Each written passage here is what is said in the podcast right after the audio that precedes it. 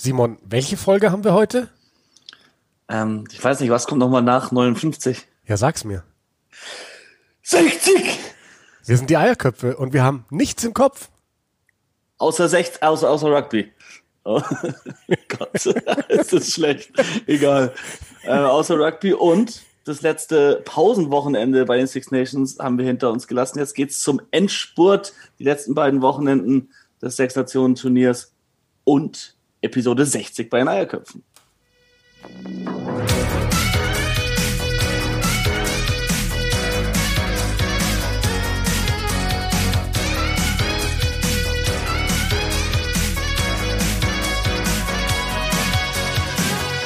Das war ja schon ein bisschen Gotteslästerung, was du gerade gemacht hast, Simon. Gott ist das schlecht, hast du gesagt. Und das bei den Eierköpfen. Sorry. Wie kommt dir sowas in den Sinn? Das ist merkwürdig, weißt du, wenn wir zusammen in einem Raum sitzen und das aufnehmen, dann ist das irgendwie, kommt das natürlich. Aber wenn ich bei mir zu Hause sitze und dann vor mich hinschrei 60, ich weiß nicht, was die Nachbarn denken, das sind, glaube ich, Bayern-Fans. Du wohnst in Giesing, ich glaube, das ist eine 60-Hochburg. Ja, normal ist es schon, aber ich weiß, dass meine Nachbarn Bayern-Fans sind. Deine Nachbarn sind vor allem verwirrt, weil du mit irgendwelchen äh, Fußballclubnamen um dich schmeißt und nicht mit England. England! genau. Das, das würden sie, glaube ich, eher von dir erwarten. Oder Geschreie. Wahrscheinlich auch am Wochenende wieder wieder Geschreie, oder? England Ja, gegen vielleicht Frankreich. fluche ich wieder ein bisschen. Ja, kann ich mir Aber- vorstellen. Ähm, ja, wir, wir wollen uns, glaube ich, gar nicht lange aufhalten. Ähm, vielleicht einmal, einmal, einmal doch ähm, zu Anton Segner, an dem wir natürlich dran sind, den wir gerne bald wieder bei uns bei den Eierköpfen haben würden. Ähm, Anton war jetzt eine Zeit lang für uns leider nicht erreichbar, hat sich jetzt aber zurückgemeldet und hat, hat uns erzählt, er war acht Wochen lang bei den Crusaders tatsächlich mit dabei äh, im Training. Das ist schon mal absoluter Wahnsinn. Ist dann erstmal wieder weg und dann hat sich aber ein dritte Reihe Stürmer verletzt und er ist sofort wieder zurückberufen worden. Gespielt hat er zwar noch nicht, aber also das äh, wollen wir die nächsten Wochen auf jeden Fall angehen, dass äh, Anton uns erzählt, wie die Zeit jetzt war mit ja, einer der besten Clubmannschaften der Welt. Er ist ein viel gefragter Mann und ah, das ist echt cool, was der da auch für Erfahrungen jetzt mitnimmt, da dabei zu sein während einer Super Rugby-Saison bei den Crusaders, das mitzuerleben, den Trainingsalltag und dann aber auch die Höhen und Tiefen so einer Saison und wenn es auch eine kurze ist, nur mit Super Rugby Aotearoa. Ja. Super spannend. Ja, äh, super spannend wird's glaube ich, auch am Wochenende wieder in den Six Nations. Wir gehen rein in unsere Vorschau und wir machen es wie immer chronologisch, Simon. Italien gegen Wales. Kann Italien den Grand Slam von Wales verhindern? Fragst ich hab, du mich? Ich habe ja vor dem Turnier gesagt, Italien gewinnt ein Spiel und habe mir genau das rausgesucht. Mittlerweile muss ich da, glaube ich, zurückrudern und sagen, leider keine Chance. Ja, keine Chance will ich gar nicht mal sagen. Ich, ich glaube, du bist gar nicht so schlecht mit deinem Tipp. Ich glaube, das ist das Spiel, wo sie am nächsten dran sein werden. Weil ich glaube, dass Wales sich da schwer tut. Erinnerst dich mal an das letzte Spiel der beiden bei den OT Nations Cup. Nach einer Stunde gespielt war Italien 18 zu 17 vorne. Ich weiß noch, wir haben, weiß nicht, waren wir nicht sogar zusammen oder du hast geschrieben oder so in der Gruppe und wir haben uns darüber unterhalten, wie Italien das Ding jetzt irgendwie noch dreht und am Ende gewinnen wird, möglicherweise. Ähm, am Ende war es dann, waren es dann die Waliser zu stark, aber Italien kann gegen Wales oft länger mithalten, als man das meint. Und ich glaube auch in Rom jetzt am Wochenende, dass die Italiener, die haben was zu beweisen. Vor allem nach der, nach der herben Niederlage gegen Irland. Die Iren liegen den Italienern überhaupt nicht, habe ich letzte Woche gesagt. Jetzt gilt es für die Italiener zu zeigen, dass Wales ihnen besser liegt und dass es ein ausgeglicheneres Spiel sein kann. Ich glaube aber auch, dass die selbstbewussten Waliser nach drei Siegen bisher in dem Turnier zu stark sein werden für die Italiener, aber trotzdem wird es ein engeres Spiel werden. Ja, glaube ich eben auch. Also dieser Vergleich mit dem Autumn Nations Cup, da muss man dann natürlich sagen, es sind halt ganz andere Waliser jetzt, die auf einmal das Siegen wieder für sich entdeckt haben. Das war letztes Jahr ja nicht mehr unbedingt der Fall. Das ist ja auch der Grund, warum ich zurückrudere. Also wenn die Waliser jetzt so lala gespielt hätten bis jetzt in diesen Six Nations, dann hätte ich gesagt, dann wäre ich dabei geblieben, das Ding, das wird Italien morgen holen, die werden ihre Niederlagenserie durchbrechen, aber so wie Wales bisher aufgetreten ist, so wie diese Mannschaft auf dem Papier aussieht, ähm, glaube ich mittlerweile irgendwo leider nicht mehr. Ähm, glaube aber, dass Italien sich besser schlagen wird als zuletzt und das mache ich tatsächlich mit einer einzigen, an einer einzigen Personalie fest und das ist Steven Varney. Der hat sich da vom letzten Spiel den Finger ausgekugelt beim Aufwärmen, ist dann raus und man hat gesehen, weder ein Callum Brayley noch Palazzani, der glaube ich für ihn von der Bank gekommen ist, mhm.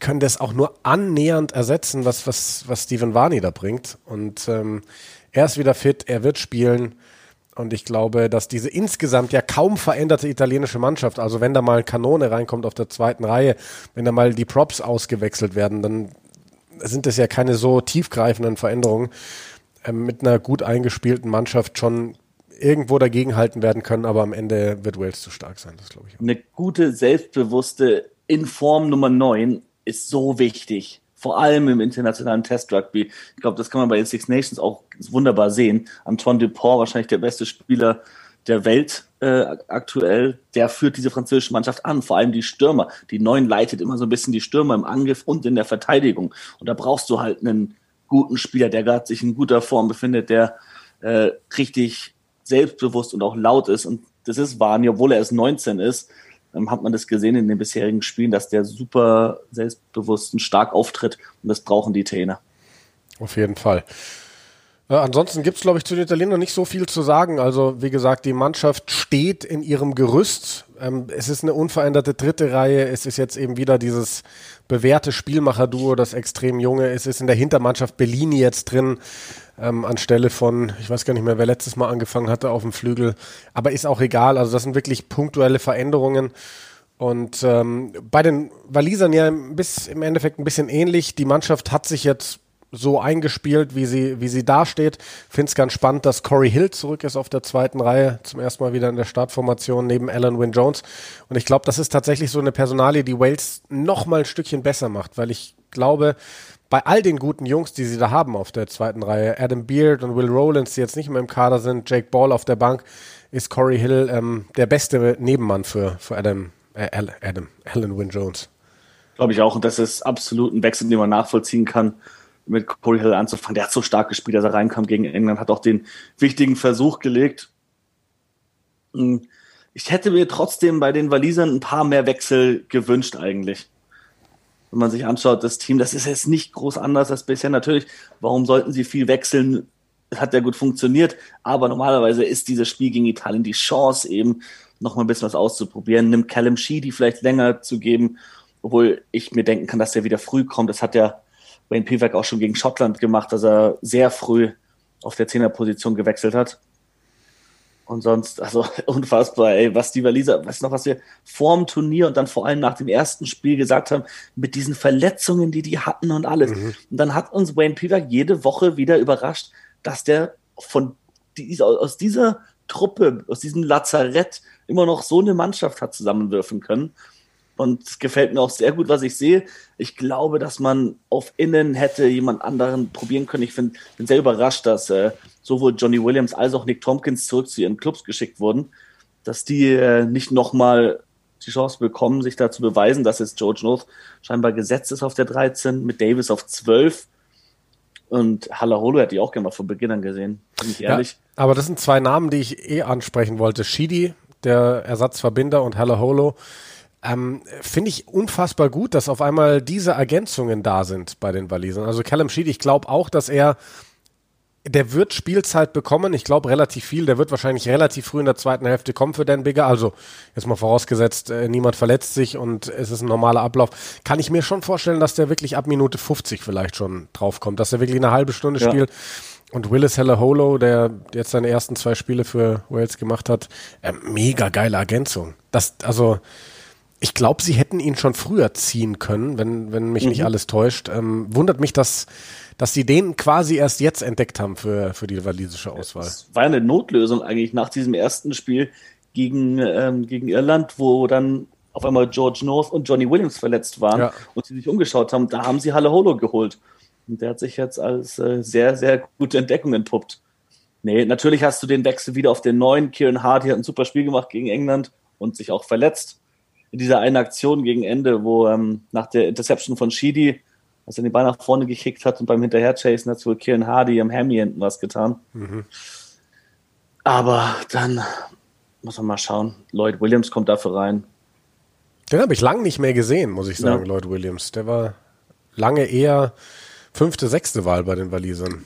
Ja, da fehlen jetzt ja ein paar Jungs. Also Thomas Williams gerade verletzt, Reese Webb gerade nicht da, jetzt Kieran Hardy. Also wir reden über Neuner, da beweisen die Waliser gerade, dass sie auch ein bisschen Tiefe haben müssen. Auf jeden Fall. Also Lloyd Williams, wer mit dem Namen nichts anfangen kann, das ist derjenige, vielleicht erinnert man sich daran noch, der bei der WM 2015 damals eingewechselt wurde in diesem legendären Spiel bei diesem äh, gegen, gegen, gegen England, ähm, wo er dann auf dem Wing spielen musste und er hat dann, glaube ich, den Kick gesetzt für den Versuch am Ende, ne? Ja, für Gareth Davis. Genau. Das waren dann die beiden Neuner in der Kombination. Genau. Dann war er außen ist durchgegangen, hat dann so einen wunderschönen Grubber-Kick in, nach innen ins Feld rein gesetzt, der noch perfekt aufgesprungen ist. Ja. ja. Nee, also das zum Spiel Italien-Wales. Ähm, ich gehe davon aus, dass das wird Sieg Nummer vier für die Waliser und äh, dann geht's für die am letzten Spieltag um alles. Dann geht's für die vermutlich tatsächlich um den Grand Slam. Wer hätte das gedacht? Was für ein Spiel das wird. Ja. Aber darüber ja. reden wir dann nächste Woche. In unserer Vorschau auf den letzten Spieltag. Und so kommen komm jetzt, Simon, zum Spiel England-Frankreich. Ähm, Frage, die ich dir immer stelle: Es gibt jetzt ein paar Wechsel im englischen Team. Äh, was sagst du dazu? Ja, es ist ähm, die Wechsel, die er gemacht hat, Eddie Jones, die kann ich absolut nachvollziehen.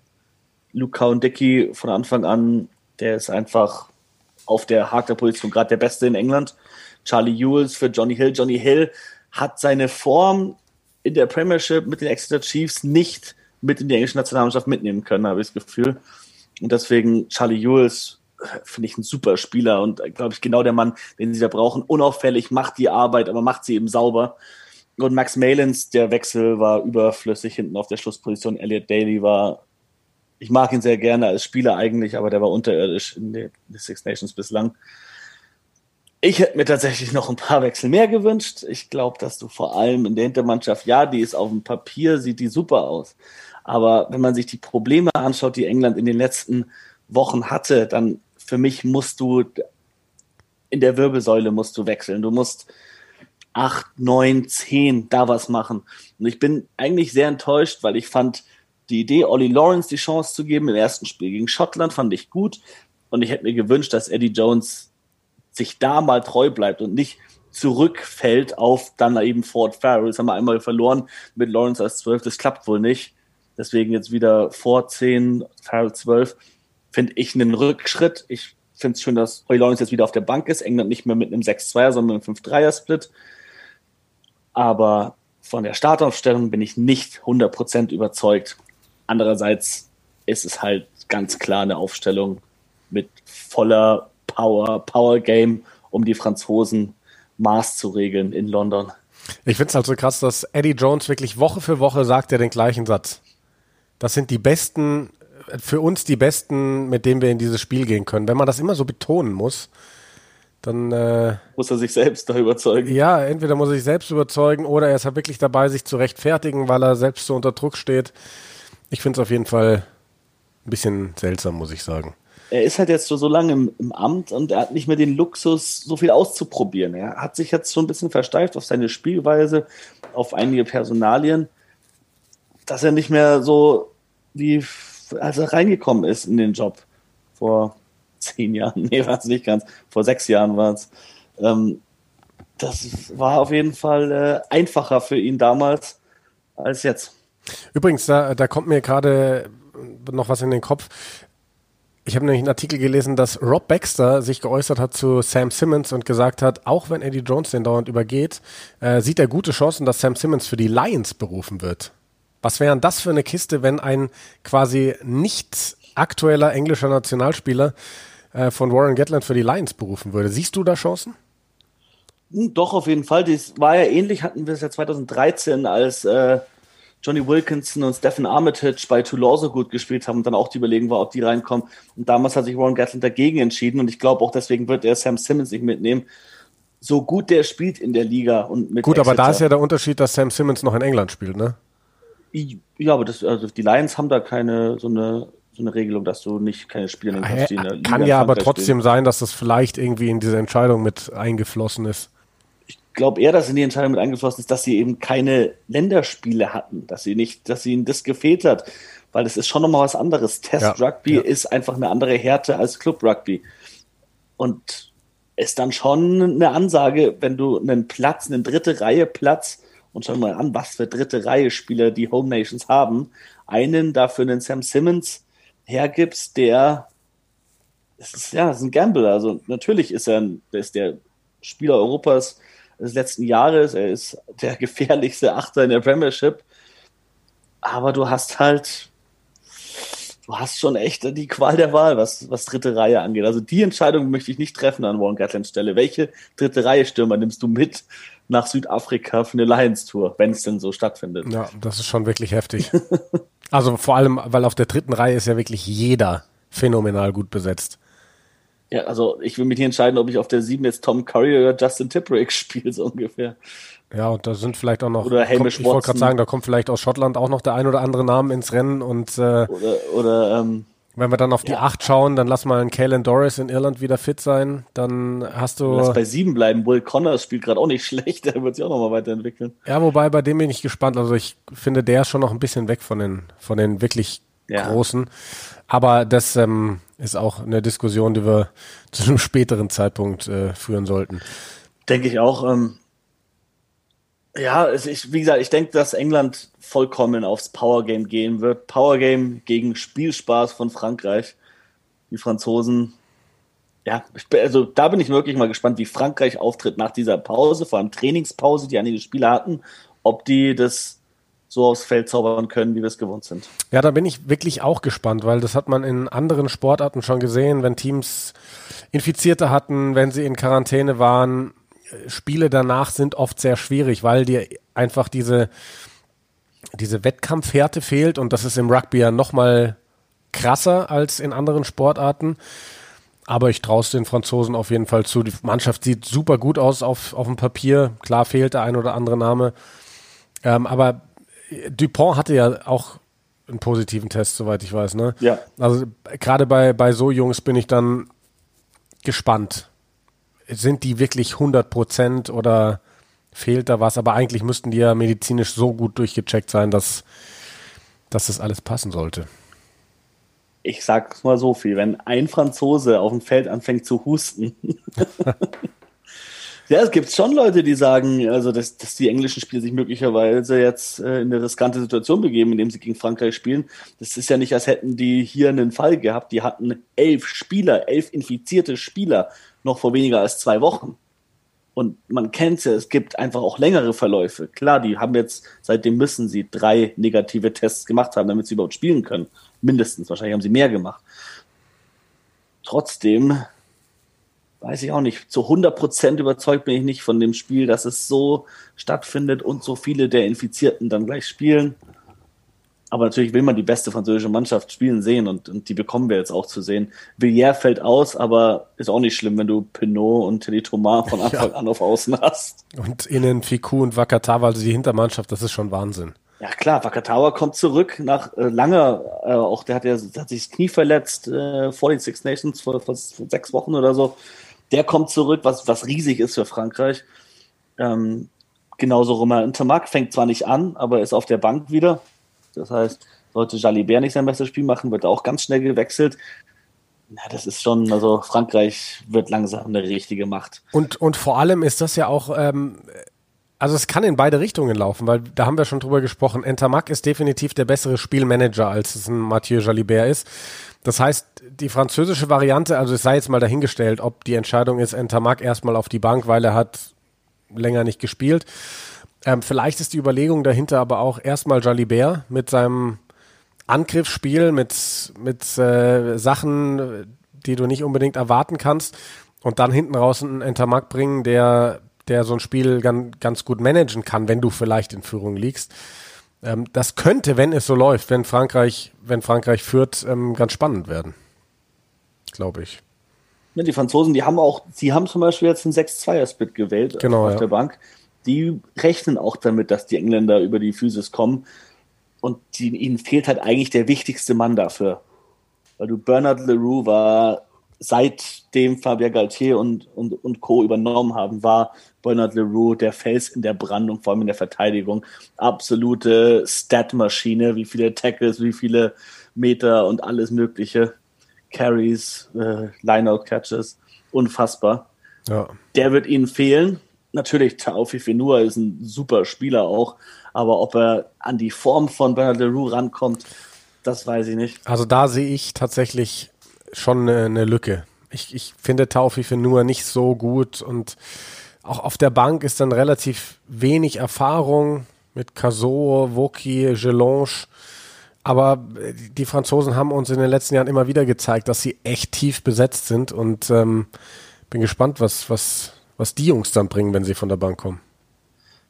Ich denke, dass auf der englischen Seite in Maru Itoge ein riesiges Spiel braucht. Das ist jetzt die Chance, wenn wir wirklich sagen, wenn die französische Mannschaft irgendwo eine Schwachstelle hat, dann vielleicht aus der zweiten Reihe.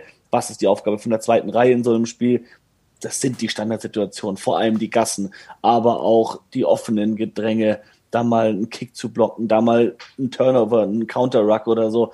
Das sind die Aktionen, auf die Murray Itoge heiß sein wird in dieser Partie.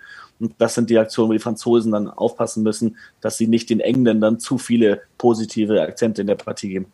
Ja. Weil zu Hause in Twickenham, auch wenn keine Zuschauer da sind, England wird nochmal extra heiß sein. Kommen wir gleich noch zu, aber der Name Itoja hat mich gerade ans äh, Fantasy Rugby erinnert. Und ich werde an ihm festhalten tatsächlich. So viel verrate ich. Also Mario Itoje bleibt bei mir in der Mannschaft, obwohl er mir beileibe nicht viele Punkte beschert hat bisher im, im Turnierverlauf. Bei mir auch. Ich hatte ihn jedes Mal. Ich hatte ihn sogar als Kapitän. Das mache ich nicht mehr. Aber ich glaube auch, er wird irgendwann ein gutes Spiel haben. Ja, muss er fast. ich bin, ich bin tatsächlich gerade noch am überlegen, weil ich habe nur zwei Engländer, aber vier Franzosen mit dabei in der Startaufstellung. Bin am überlegen, ob ich daran festhalte oder ob ich es nicht vielleicht umdrehe. Aber irgendwie nach dem bisherigen Turnierverlauf sehe ich die Franzosen vorne soll, gegen England. Soll ich dir einen Tipp geben? Gib mir einen Tipp. Also, Johnny May. Johnny May meinst du? Letztes Jahr zwei Versuche gegen Frankreich. Im Jahr davor, ich glaube, der hat in drei Partien gegen Frankreich fünf Versuche gelegt oder so was lächerliches. Könnte man probieren. Kann man probieren. Vielleicht ein Tipp für euch da draußen. Ich werde es nicht probieren. Ich werde Johnny May nicht aufstellen. Nee. Ja, du machst den Klassiker. Äh, nur walisische Außen, weil die gegen Italien spielen. Möglicherweise. Der Klassiker. Man kann übrigens nicht die komplette Back 3 von Wales aufstellen. Das finde ich übrigens ein, äh, ein ziemliches, eine ziemliche Schwachstelle in diesem Fantasy-Spiel, dass Spieler von vornherein auf eine Position festgelegt ja. sind und dann nicht nach der Aufstellung quasi äh, verändert werden. Also Liam Williams lässt sich nur als Wing aufstellen und nicht als Schlussspieler. George North auch. Genau, George North lässt sich nur als Wing aufspielen, nicht als Innen. Ähm, also das, das, das finde ich, könnte man verbessern im Spiel. Aber äh, sei es drum. Wir kommen. Oder hast du noch was zum England-Frankreich-Spiel? Nein, nee, nur, dass ich glaube, dass das äh, das Spiel des Wochenendes sein wird. Das ist mal eine Aussage. Und ja, wobei. Le Crunch. Vielleicht. Und Le Crunch war jahrelang einfach nicht Le Crunch. Das war eher ein bisschen weniger Crunch, als man es gern hätte, weil die Franzosen einfach jahrelang nicht wirklich gut gespielt haben. Und jetzt seit letztem Jahr sind sie wieder voll dabei und das sind absolute Treffen auf Augenhöhe und ich freue mich da richtig drauf. Jetzt sagst du, das wird das Spiel des Wochenendes. Was machen wir da mit Schottland gegen Irland? Das Spiel, das du kommentieren wirst am Sonntag, Simon? Das wird schon auch ein großes Spiel. Das wird dann das Spiel des Sonntags. Das wird das Spiel das des beste Sonntags. Spiel des Sonntags. Sonntagsspiel 3000. Nee, ich, äh, ich glaube tatsächlich, dass das Spiel ähm, ein typisches Six Nations Spiel wird. Und das meine ich nicht positiv leider. Ich okay. meine, die Schotten haben jetzt durch die, oder beide Mannschaften eigentlich durch die Niederlage gegen Wales ist ziemlich klar, dass sie nicht mehr das Turnier gewinnen werden. Bei den Iren noch klarer, nachdem sie auch gegen Frankreich verloren haben. Ich glaube, dass Schottland zwar noch die Chance hat, aber dieses Spiel verlieren wird und das wird sich recht früh andeuten und dann ähm, wird es, glaube ich, ein, also ich befürchte, es wird kein sehr unterhaltsames Spiel. Ich glaube, dass äh, ich rede gerade ziemlich schlecht, ich merke schon. Eigentlich ist es ein, ein super Spiel, Irland gegen Schottland. Aber die Irland gegen Schottland-Spiele haben in den letzten Jahren eigentlich nie überzeugen können. Wenn der mir ein Irland-Schottland-Spiel ist wirklich Spaß gemacht aus den letzten Jahren. Ja, ich, ich, ich weiß, was du meinst. Ähm, WM, was für eine Enttäuschung war das bitte? Ja gut, aber da waren die Schotten halt auch einfach gar nicht Ja, oder jetzt beim Autumn Nations Cup, wo auch davor hieß, wow, die schottische Mannschaft, endlich werden sie mal Irland zeigen und das war halt auch gar nichts. Würdest du denn auch sagen, dass ähm, Irland eine Mannschaft ist, die für Schottland sehr schwer zu bespielen ist? Dass Schottland die Iren nicht so richtig gut kann? Kommt drauf an, wie sie spielen. Gegen die Iren können auch gut Rugby spielen, aber gegen Schottland gehen sie immer zurück auf ihre Basics und das ist dann wirklich ziemlich langweiliges Rugby und das ist das Gegenteil von dem, was Schottland spielen will. Und deswegen, ja, liegen sie, liegen die Iren, das Tempo der Iren liegt den Schotten einfach nicht. Die Iren sind so sauber und dann bringst du halt auch einen Keith Earth zurück für Jordan Lahmer, für noch ein bisschen mehr Sicherheit auf Außen. Was mich ehrlich gesagt überrascht bei der Aufstellung dann ist, dass Conor Murray nicht sofort startet, sondern Jameson Gibson Park nach wie vor es äh, anfängt. Aber sobald da irgendwas anzubrennen droht, dann wird Andy Farrell wechseln und auch zur Not früh Conor Murray reinbringen. Und dann hast du halt Murray Sexton und dann hast du dieses typische Game Management. Und das ist schwer für die Schotten, weil die Iren haben so eine starke Verteidigung, wirklich stark. Und die Schotten haben da für mich nicht die Schlüssel, um die irische Verteidigung ähm, ja, auf, zu öffnen. Ja, ich bin, ich, ich finde es halt vor, vor so einem Spiel ist es immer ganz besonders schwer, finde ich, äh, irgendwelche Vorhersagen zu treffen. Also ich, ich persönlich bin gar nicht so überrascht, dass, dass äh, Gibson Park den, den Vorzug erhält vor Conor Murray, weil ich glaube, Gibson Park ist tatsächlich so ein Liebling von Andy Farrell und vom Trainerteam und der bringt einen etwas anderen Spielstil da rein, den die Iren ja reinbringen wollen. Die wollen schnellere Bälle spielen und ähm, ich glaube, dass das auch ganz gut passt. Also ich würde, mir gefällt momentan Gibson Park tatsächlich auch besser als ein Conor Murray. Ich bin immer mehr überrascht, dass sie einen Jordan Lama auf der Bank lassen. Ähm, aber es liegt vielleicht daran, dass ich nicht der allergrößte Fan von Keith Earls bin. Und ja, bei den Schotten bin ich ja so ein bisschen bei dir. Wenn ich mir die Aufstellung anschaue, kann ich mir auch vorstellen, dass ihnen die, diese Mittel fehlen. Irland wirklich zu brechen. Weil Sam Johnson, Chris Harris, da sind wir beim alten Problem, diese Innenpaarung ist für mich irgendwie echt nicht das Gelbe vom Ei. Und das hat, glaube ich, gerade in so einem Spiel einen massiven Einfluss. Ja, also für mich ist eigentlich äh, Sam Johnson für mich einer der, der positivsten, am positivsten herausstechenden Spieler. Da bin ich ein großer Fan von. Ich fand den vor allem für Schottland immer souverän der hat ihm gefehlt. Dann hat Redpath im, im Calcutta Cut hat Redpath ihn super ersetzt. Aber dann gegen Wales wiederum hat ihm da ein guter Zwölfer gefehlt. Das ist nichts gegen James Lang, aber für mich ist das keine internationale Zwölf. Ähm, und Sam Johnson ist es auf jeden Fall. Der braucht ein gutes Spiel. Allerdings gegen Henshaw und Ringrose, glaube ich, da wird er nicht viel Land sehen. Oh, ja, also wenn, dann braucht es ein bisschen Finn Russell-Magie wirklich, um diese irische Verteidigung zu durchbrechen, aber der wird dann auch unter so viel Druck stehen in der Partie. Den werden die so aufs Korn nehmen. Apropos Finn Russell. Über Finn Russell bin ich gerade auf Johnny Sexton gekommen und über Johnny Sexton auf Joey Carberry. Haben wir vor zwei Wochen, glaube ich, schon gesagt, da hat er sein erstes Spiel gemacht seit über einem Jahr. Jetzt äh, erste Start, erster Starteinsatz für Carberry für Monster in der Pro 14.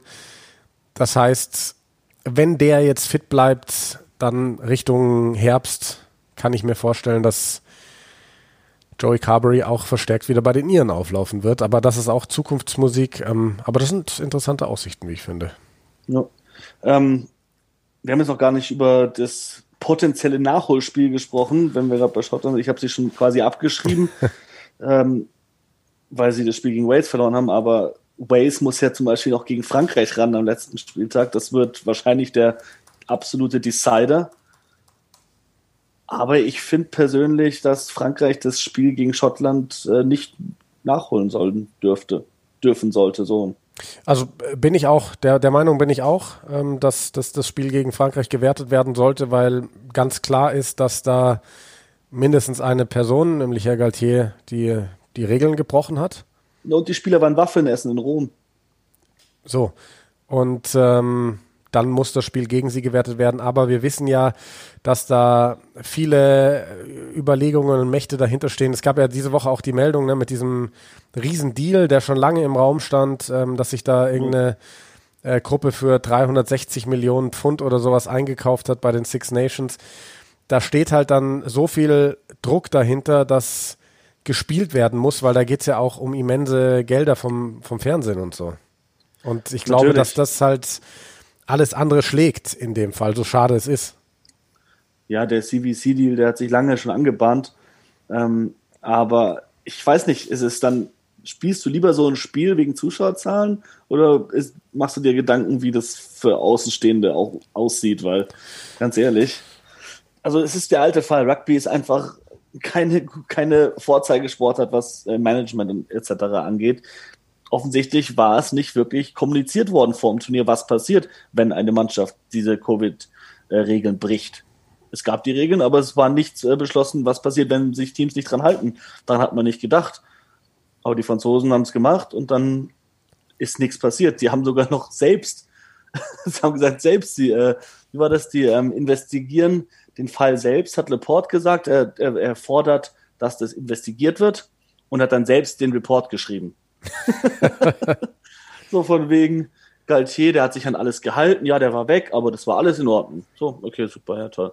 Und jetzt schieben sie es auf irgendeinen armen Siebener-Spieler, der wohl das Virus reingetragen hat. Äh, ein nicht genannter Siebener-Spieler, also kann man sich auch denken, dass der wahrscheinlich nicht wirklich existiert. ja. Ja, das wirft tatsächlich kein gutes Licht auf die Sportart, auf die Six Nations, auf Frankreich, wie auch immer. Das ist wohl wahr aber natürlich die Chance mit einem guten Spiel in England und wenn sie sich dann wirklich dran halten, da meine ich auch, es gab es auch auf Social Media zu sehen, dass die in den letzten Spielen im, im Spiel gegen Irland, wenn die Physios auf dem Feld, aus Platz auf dem Feld waren, dass die Nasen raushängen hatten aus der Maske und solche Sachen. Halt einfach so die simplen Details, wo die Franzosen sich nicht an Regeln gehalten haben. Da haben sie jetzt die Chance zu zeigen, dass sie es besser können. Die müssen alle sich an die strikten Regeln halten, zu 100 Prozent, egal wie das Spiel läuft. Und dann können wir weitermachen. Dann können wir weitermachen. Und wir können jetzt gleich aufhören, oder? Vielleicht, so. doch, nee, da fällt mir noch was ein, Simon. Wir haben ja Freitag, äh, du kommentierst heute Abend noch. Und zwar oh, ja, ziemlich geiles Spiel. Partie. Bristol Wasps, gell? Ja, Mann. Halbfinale letztes Jahr. Es fehlen ein paar Spieler. Randrandra ist leider nicht dabei, aber dafür Fiki Tor auf der anderen Seite. Die paar äh, Nationalspieler fehlen natürlich. Bei Bristol, die haben gerade eine Krise auf der 10. Natürlich Sheedy und Max Malins, beide bei England bzw. Wales. Lloyd, äh, Johann Lloyd hat sich verletzt.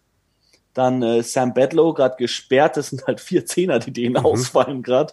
Tiff Eden ist jetzt wieder zurück. Der hat den letzten Wochenende auch noch gefehlt. Ja. Ja. Aber ich glaube, das wird auf jeden Fall eine geile Partie. Wasps gerade in der Riesenkrise in den letzten Wochen.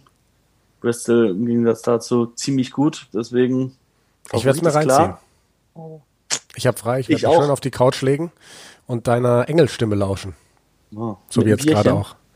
Vielleicht mit einem kleinen Bierchen. Ui. So, und dann freuen wir uns auf das Wochenende. Äh, Sonntag machst du ähm, Sonntag machst du das Spiel, Samstag mache ich beide Spiele. Sonntag haben wir außerdem noch ein weiteres Premiership-Spiel auf äh, The Zone.